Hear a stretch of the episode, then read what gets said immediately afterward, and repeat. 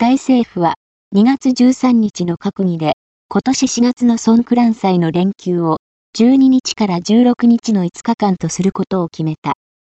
4月13日の耐久正月を祝うソンクラン祭は、通常13から15日の3連休となっているが、今年は前後に1日ずつ増やして5連休とする。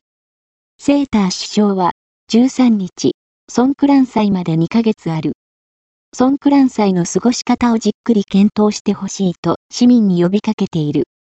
タイ政府の説明によれば、連休を5日間に拡大することで、観光業にプラスになるほか、行楽のプランニングが容易になり、交通混雑の緩和も期待されるとのこと。